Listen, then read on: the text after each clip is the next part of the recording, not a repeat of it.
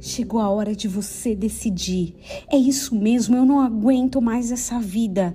Mande essa mulher embora imediatamente. Sou eu ou ela. Se você adiciona nessa interpretação um Fernando Martinez, ou uma Soraya Montenegro, ou uma Dulce Maria, até pode pensar que se trata de uma grande novela mexicana. Mas não. Gênesis 21 é, você vai lembrar desse enredo. O menino cresceu e foi desmamado. No dia em que Isaac foi desmamado, Abraão deu uma grande festa.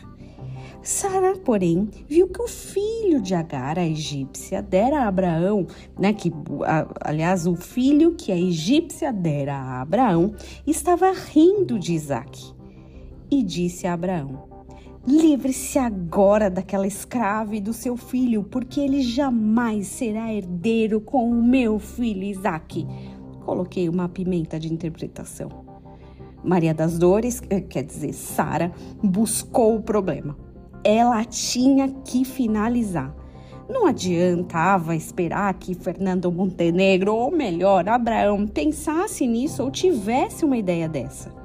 Não adiantava, ele nunca ia exteriorizar isso. Era ela que deveria tomar essa atitude ou essa ideia inicial. Quantas vezes você e eu aqui também espera, arrumamos alguns problemas e a gente sempre espera que alguém resolva para nós. Mas quem começou geralmente tem que finalizar. A gente espera que essa solução milagrosa apareça do nada, mas quem criou essa bucha deveria colocar um ponto final. Sara nos ensinou. Começou, termina. E a Maria do bairro? Foi embora. A Maria do bairro ou H precisa sair. E essa decisão precisa ser tomada. Bom, em ritmo de novela mexicana, que tengas um dia de bendiciones.